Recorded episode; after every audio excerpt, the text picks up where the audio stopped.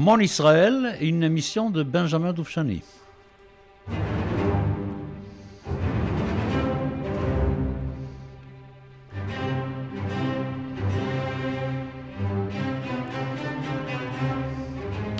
Avant tout, je vous dois des excuses. La semaine dernière, pour des raisons de santé, je n'ai pas pu faire cette émission. Ensuite, je dois vous annoncer que pendant les mois d'avril, je prends mes vacances, donc il n'y aura aucune émission Mon Israël pendant tout le mois euh, d'avril. Et vous aurez tous les mercredis soirs une heure d'émission musicale, un état musical qui passera tout le temps. Et moi, je vais vous retrouver, je vais vous trouver évidemment le premier mercredi de mai, c'est-à-dire le mercredi 6 mai, 6 mai à 23h30 pour euh, la quatrième émission euh, Mon Israël. Alors, la dernière fois, j'ai terminé, après les deux émissions que j'ai consacrées un tout petit peu à vous donner euh, les, les, cas dans lesquels je suis né, c'est-à-dire la lignée maternelle, la lignée paternelle. Je suis arrivé en 1932, j'ai deux ans, et 32 aussi, c'est l'année où mon père et mon frère aîné terminent leurs études à l'Université hébraïque de Jérusalem à la première promotion avec Master of Arts, tous les deux le même jour, une photo qui fait le tour du monde. Et puis on commence euh, à avancer dans les années 30. Quelques mois après, malheureusement, un malheur terrible arrive. Hitler arrive au pouvoir en Allemagne. Mon père sent immédiatement, tout de suite, il sent les dangers immenses pour le judaïsme européen. Il a laissé en Europe sa mère, sœur, deux frères. La première des choses qu'il fait, mais immédiatement, dès l'année 33, c'est partir en Europe pour sauver sa famille. Il va à Berlin, pour un de ses frères qu'il réussit à faire partir en Israël. En Pologne, un autre frère qu'il réussit à faire partir en Israël. Et puis sa sœur et sa mère qui sont d'un optimisme absolument délirant et qui décident qu'elles ont confiance, entièrement confiance là où elles sont, qu'elles sont d'un optimisme intégral. Rien n'arrivera ici, il n'y aura aucun problème. Nous restons ici, nous sommes tout à fait tranquilles, il y aura rien ne se passera ici. Pas besoin de vous dire que de la famille de mon père, du côté de mon père, et ma grand-mère, ma tante, mon oncle, mes cousins, mes cousines, rien n'est resté. Pas une âme qui vive. Après la guerre, en 1947, c'était le nettoyage absolu et total. Tous sont partis dans les flammes de la Shoah. C'était épouvantable. Voilà, alors nous arrivons à ce moment-là, les années passent, 40, 44, 45, et, pardon, 34, 35, et à 35, j'arrive à l'âge de 5 ans, et vous savez ce qui arrive, comme j'ai quatre frères et quatre sœurs avant moi, ce qui arrive souvent dans ce cas-là, quand on est avec beaucoup de frères et sœurs, on apprend à lire et à écrire avant les autres. Alors arrivé à 5 ans, je sais déjà lire et écrire. Alors à ce moment-là, il faut quoi? Qu'est-ce que je vais faire? Eh Je vais aller à l'école, tant pis, une année en avance. Normalement, c'est à 6 ans qu'on commence les études. Moi, c'était à 5 ans que j'ai commencé mes études à l'école primaire. Alors le système israélien à ce moment-là, je vous donne une description, dans le système israélien à ce moment-là, il y a 8 années d'école élémentaire et 4 années de lycée. C'est comme ça que ça fonctionne. 8 années d'école élémentaire avec un diplôme à la fin, donc ça fait 14 ans normalement. Après, on peut ne pas continuer ses études. Si on veut, si on ne veut pas continuer, on ne continue pas. Et ensuite, de 14 à 18, on a 4 ans, c'est le lycée. Alors, à Jérusalem, évidemment, il y a, comme partout en Israël à ce moment-là, il y a un système éducatif un peu compliqué. Il y a la tendance générale, ce qu'on appelle klali, la tendance générale, c'est les études plutôt laïques, plutôt laïques, avec des études juives, évidemment, la Bible, la Torah, etc., mais l'école est laïque. Et puis il y a la tendance religieuse des Mizrahi, ça, ce sont les écoles où la religion est présente. Et puis, il y a aussi la tendance socialisante des partis de gauche qui ont un système éducatif à eux. Chinour, Beta Chinour, ça s'appelle. Et puis, évidemment, je ne mentionne pas euh, à Meacharim, dans les quartiers ultra-orthodoxes, le système d'éducation des ultra-orthodoxes qui est un peu à part. Il n'est pas dans le système, il n'est pas dans le système euh, général. Et alors, je dois dire, raconter une histoire très intéressante. Mon père, qui est un orthodoxe, et a des amis qui ne le sont pas. Il a même des amis qui sont laïcs. Et puis, en 1918, après la Première Guerre mondiale, ils décident ensemble, plusieurs amis, décident de créer une école, une école élémentaire, et ils veulent que cette école soit en même temps dans la ligne générale, mais avec beaucoup plus de judaïsme. Donc nous ne sommes pas dans les systèmes religieux, contrairement à ce qu'affirme Amos Oz, parce qu'Amos Oz a fait ses études dans, cette école. Et dans ses mémoires, il présente l'école comme une école dans la tendance religieuse. Ce qui est faux, c'était une école avec la tendance générale mais une école où on a ajouté des études du judaïsme beaucoup plus marquées, mais sans aucune coercition, aucune prière en commun, et on pouvait parfaitement être laïque et être dans cette école-là. D'ailleurs, il y avait des, maîtres d'école qui étaient complètement, qui étaient complètement euh, laïques, évidemment. Et donc, je rentre en classe Kita Aleph, c'est-à-dire que ça correspond au CP, euh, au cours, cours primaire préparatoire. Et je commence la première année, je sais déjà lire et écrire, donc je me débrouille bien comme ça avec les études, je suis très content d'aller à l'école, très fier et tout et tout et tout. Malheureusement, pas longtemps après, commencent les Meoraot. Je ne sais pas si vous savez ce que c'est que les Meoraot. Qu'est-ce que c'est les Meoraot C'est la révolte arabe contre les Anglais et contre les Juifs les Arabes, avec à leur chef Rajamin al-Husseini, les mouftis de Jérusalem, déclenchent une grève générale et déclenchent un mouvement de révolte parce que parce que c'est très simple, nous sommes en 36 et nous sommes en 36 à 36 déjà la menace hitlérienne se fait sentir réellement par des lois, par ce qui se passe réellement en Allemagne. Pour le moment, c'est uniquement en Allemagne. Et c'est les moments par excellence où on a besoin d'un lieu pour les Juifs qui doivent fuir l'Europe pour y aller. Les Arabes sentent les dangers, évidemment, ils sentent qu'il y aura une immigration très importante qui viendra. Ils ne veulent pas cette immigration-là, et ils déclenchent donc la grande révolte que nous appelons, nous, Meoraot et Tartsav, Tartsav, Tartsat, c'est-à-dire la révolte de 1936 jusqu'à 1939. Ça gâche beaucoup dans la vie l'ambiance n'est pas bonne et il y a des dangers d'aller d'un endroit à l'autre, il y a les dangers de prendre les bus pour aller d'un endroit à l'autre. Jaffa devient une ville infréquentable, on ne peut plus y aller. Et toute l'ambiance du pays devient sombre, devient, très très difficile. Et vous savez évidemment, puisque vous connaissez l'histoire de cette période-là, que la Haganah, donc les forces armées de la, de la juive, de, de, de la communauté d'Israël à ce moment-là, décide, la Havlaga décide de ne pas utiliser les armes pour attaquer, mais uniquement pour la défense. Havlaga, on ne réagit pas, on ne fait que se défendre. je ne prends pas position sur cette position maintenant, ce n'est pas important de savoir si c'était bon ou pas bon. Et nous, maintenant, on va continuer notre vie, notre travail, et dans cette école qui s'appelle Tarkemoni, dont je voudrais vous dire quelques mots cette réussite extraordinaire qui est pour moi exemplaire. Une école de Jérusalem appartenant à la ligne générale, une école de huit années, uniquement pour les garçons. L'équivalent existe aussi pour les filles qui s'appelle l'Emel, l'école Lemel, qui est pas loin d'ailleurs géographiquement de Tarkemoni. Et alors, qu'est-ce qu'il y a dans cette école-là? De me dire qu'est-ce qu'il n'y a pas? D'abord, il y a dans cette école-là des études générales, très avancées, puis des études juives plus avancées qu'ailleurs. Plus de Torah, plus de Bible, plus de Talmud. D'accord? Ensuite, il y a une synagogue attenante à l'école, mais c'est une synagogue qui n'est pas obligatoire. Aucune activité religieuse obligatoire dans l'école. Il y a une synagogue et il y a évidemment il y a un cœur dans cette synagogue, un cœur d'enfants. Un cœur d'enfants. Les enfants qui veulent y participent, les enfants qui ne veulent pas n'y participent pas. Bon, comme je fais partie d'une famille orthodoxe, évidemment, je rentre immédiatement dans ce cœur-là. Dès que j'ai 7-8 ans, je suis déjà dans le cœur, je chante déjà dans le cœur de la synagogue.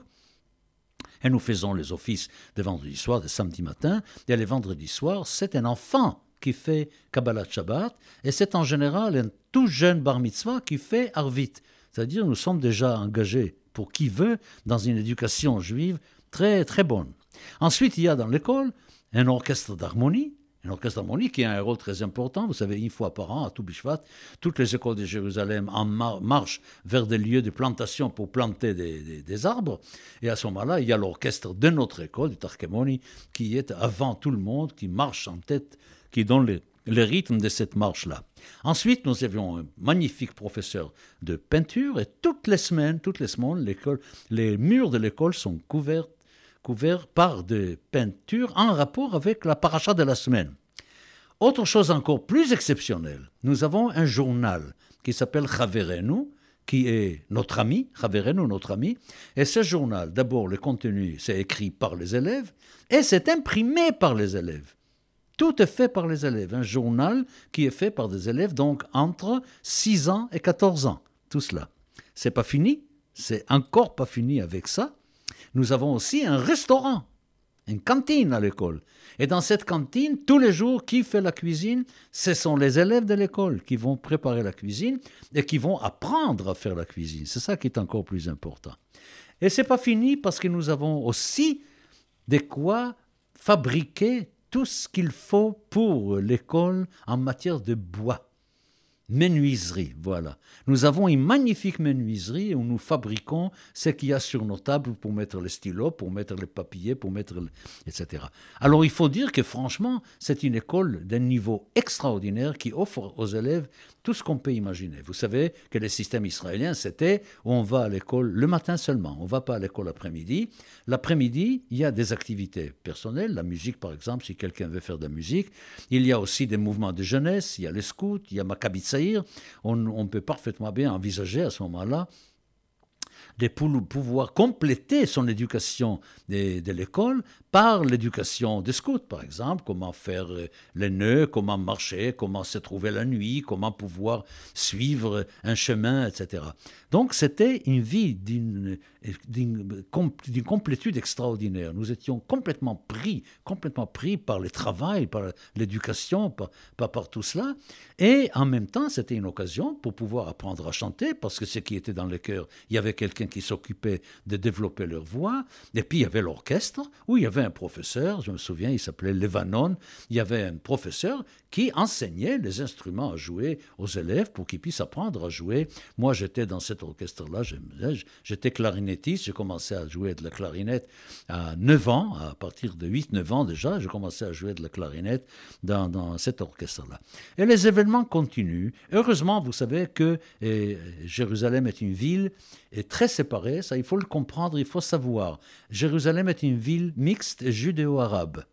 Pas seulement, il y a aussi un quartier arménien, il y a un quartier chrétien.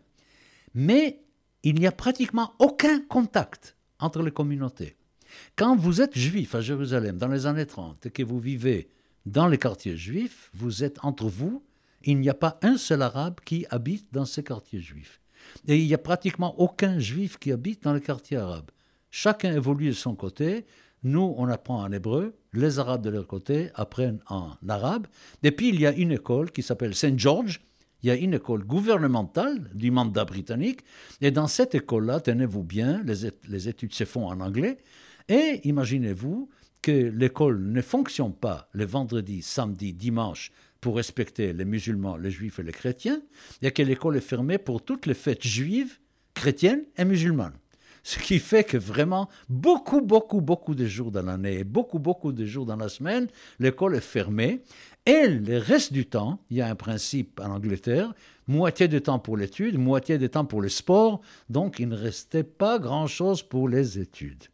La seule chose qu'il y avait pour les élèves de cette école, il n'y avait pas de juifs dans ces écoles-là en général, c'était les arabes qui y allaient. La seule chose qu'il y avait de bien dans cette école, c'est que ceux qui sortaient de cette école connaissaient l'anglais. Il savait parler l'anglais, il savait lire l'anglais, il savait écrire en anglais. Ça, c'était quelque chose qui était tout à fait, tout à fait certain. Bon, peu à peu, évidemment, les Meoraot se terminent, arrivent à leur fin en 39. 39, c'est fini, mais c'est remplacé par la guerre mondiale. Au début, on ne sait pas encore ce qui va se passer, on sait peu ce qui se passait. Je vous saute quelques années, on aura l'occasion d'y revenir plus tard en détail des points de vue historiques. J'arrive à la bar mitzvah, j'ai fait ma bar mitzvah, et quand on a fait la bar mitzvah, je quitte l'école élémentaire, je termine mes études dans l'école élémentaire, et à ce moment-là, il s'agit, pour ceux qui veulent, pour ceux qui le veulent, de rentrer au lycée. Alors à Jérusalem, à ce moment-là, il y a quelques lycées, tout le monde connaît ces lycées. Il y a Gymnasia Rechavia, qui se trouve à Rechavia. Il y a Beit, Tichon Beit Kerem, c'est dans un petit, une petite banlieue de Jérusalem qui s'appelle Beit Kerem. Là, il y a un autre lycée. Et puis, il y a un lycée un peu religieux qui est Malé. Ça, c'est les trois, les trois lycées les plus, connus de Jérusalem. Il y a aussi l'Alliance qui a son système à lui, un lycée français on apprend plus le français, plus le français que, les anglais. Et alors, dans les lycées, évidemment, que ce soit Gymnasia ou Kismotichon, et c'est mixte, garçons et filles. Ben, imaginez-vous un garçon de 13 ans qui va découvrir cette expérience assez extraordinaire et de rentrer dans une école mixte, dans une école où il y a garçons et filles. Maintenant, dans les systèmes religieux, dans les systèmes éducatifs religieux, le lycée est séparé. Il y a garçons à part et filles à part. Alors vous vous demandez, mon père qui est un juif orthodoxe, tout à fait orthodoxe, pourquoi il m'envoie dans un lycée mixte et pas dans un lycée? Parce que mon père a toujours eu une position contre la structure d'un parti politique religieux ou d'une structure sociale religieuse. Il voulait absolument qu'il y ait un mélange entre religieux et laïcs, qu'on vive ensemble, qu'on ne crée pas de ghettos de religieux ou de laïcs. C'était pour lui la grande guerre qui menait tout le temps. Une autre guerre, c'était contre le fait qu'il y ait en Israël un grand rabbin ashkénaze et un grand rabbin séfarade. Il voulait unir toutes les coutumes de la diaspora pour inventer quelque part la coutume locale, la coutume d'Israël. Je vous ai déjà raconté dans la, dernière émission que quand il est arrivé à Jérusalem et qui est tout chassid qu'il était, la première des choses qu'il a faites, c'était de demander quel était le rite de Jérusalem. quand il a appris que le rite de Jérusalem était le rite lituanien, immédiatement il a abandonné sa façon de prier chassid tout en restant fidèle à l'idée du chassidisme pour prendre la coutume locale, la coutume lituanienne. Et la synagogue qui était attenante à l'école, Tarkemoni, était une synagogue selon les rites lituaniens. Voilà. Bon, euh, je ne vous parlerai pas de cette expérience-là de retrouver la mixité. Évidemment, ça c'est une affaire personnelle. Ça n'a rien à voir avec le retour du peuple juif sur sa terre. Mais je voudrais quand même vous signaler un événement dans ma vie qui a joué un rôle très important ensuite sur l'évolution de ma façon de m'engager dans la vie par rapport à Israël. C'était une crise que j'ai eue par rapport au judaïsme, par rapport à l'orthodoxie juive. Et je devais avoir 13 ans ou 13 ans et demi. J'ai eu euh, une grande opération, à subir une grande opération. Dans le temps, l'anesthésie se faisait avec le chloroforme. Et quand on anesthésiait au chloroforme, on n'avait pas le droit de boire pendant 24 heures. Et il fallait attendre jusqu'au lendemain matin pour boire. C'était une souffrance terrible. La soif était immense. Et puis pendant la nuit, pendant la nuit, je voulais tellement que le matin arrive pour pouvoir boire. Je me suis dit, et si je demandais à Dieu très fortement qu'il fasse que la nuit soit plus courte, que la terre tourne pour une fois un peu plus vite J'ai dit, mais même s'il voulait, mais il ne pourrait pas. Il a établi des lois. Il lui-même est soumis à ces lois. Et après, je me suis posé une question stupide aujourd'hui, mais qui dans le temps ne l'était pas. Alors Dieu n'est pas tout-puissant. Dieu ne peut pas tout faire. Il ne peut pas changer la loi de la nature. Il ne peut pas créer quelque chose qui n'est pas dans les lois de la nature.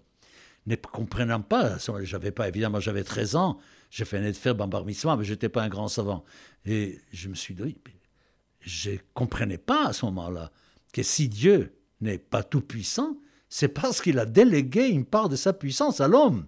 Et parce qu'il a créé l'homme libre, il ne peut plus être tout-puissant, puisqu'il y a une grande part de la puissance qui est dans les mains de l'homme. C'est l'homme qui peut décider d'écouter Dieu ou de ne pas écouter Dieu, de suivre Dieu ou de ne pas suivre Dieu. Voilà. Mais ça, il faut comprendre après. C'est extraordinaire. On n'y pense pas qu'un l'homme a été créé par Dieu avec intelligence, avec parole et avec liberté, le libre arbitre. C'est-à-dire que Dieu prend un associé pour mener le monde. Il n'est plus tout seul, donc il ne peut pas être tout puissant.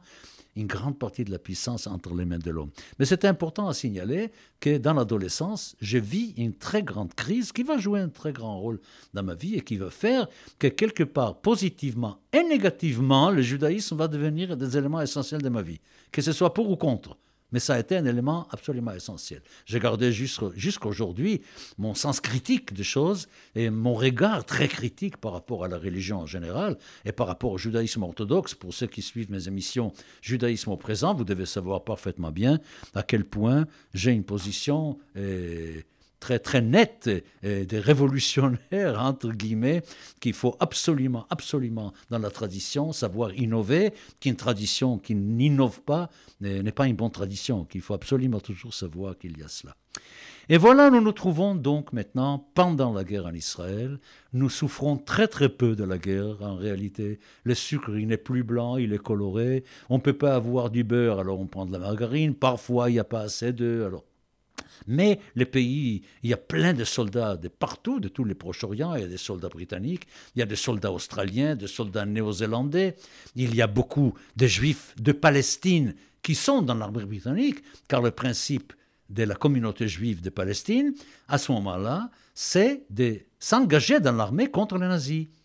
Alors vous savez qu'il y a eu les, livres blancs, les Sefer Levant, j'y reviendrai. J'y reviendrai à tout ça, n'ayez pas peur. Je vous raconterai l'histoire du début du Sefer Alavan et l'interdiction par la, trahison terrible de l'Angleterre, cette trahison de Chamberlain et de ce gouvernement par rapport à la promesse mandataire d'établir un foyer national juif en Palestine et à quel point les Anglais brusquement sont revenus en arrière de tout cela. Nous aurons l'occasion de toucher profondément et longuement à cette, à cette chose qui a déclenché dans la communauté juive de Palestine des mouvements de révolte extrêmement forts, car ça voulait dire tout simplement que les Arabes avaient un peu gagné leur révolte et que les Anglais ont cédé aux Arabes, qui sont soumis à la volonté arabe et qu'ils euh, allaient euh, trahir leurs promesses par rapport aux Juifs. Ce qui impliquait pour nous déjà, à partir d'un âge très très très jeune, à partir de 14 ans déjà, 15 ans, 15 ans, de nous, de nous porter des soldats, de jeunes soldats de la Ghana, vous savez ce que c'est que les Gadna, si vous avez parlé des Gadna. Gadna, ça veut dire Gdoudei Noir, les bataillons de, des Néharim, des adolescents, qui faisaient partie de la Ghana. Et nous savions déjà à ce moment-là qu'il y aura des guerres à mener, qu'il y aura une guerre à mener contre les Arabes. On n'était pas tout à fait sûr d'avoir amené la guerre contre les Britanniques parce qu'il y avait une sorte de sentiment de certitude absolue, certitude absolue que les Anglais, après la guerre, allaient revenir sur le livre blanc, qu'il allait l'annuler, qu'il allait permettre une immigration libre, de l'achat des terres libres pour les Juifs en Palestine, pour enfin reprendre le chemin qui mènerait vers l'établissement d'un État juif en Palestine. Ça, il y avait cet espoir qui, qui nous animait. Surtout, surtout, tenez-vous bien, qu'en Angleterre, c'était un gouvernement et que le Labour Party faisait des promesses incroyables aux sionistes. Etli, qui était à la tête du, du, mouvement de Labour, et faisait des promesses extraordinaires, trouvait des solutions extraordinaires qui permettraient aux Juifs d'avoir vraiment leur État. Et voilà où nous nous trouvons. Les Juifs en Europe sont dans un danger terrible d'extermination. On ne savait pas encore au début que ça allait être aussi loin que ça. Et nous qui nous trouvons sur place, avec tout l'effort que nous faisons pour aider les Anglais dans leur lutte contre les nazis, et en même temps, nous sommes obligés quand même, quand même, tout le temps de penser à notre intérêt à nous, à notre intérêt à nous, et à nous retenir de faire la guerre à l'Angleterre, évidemment.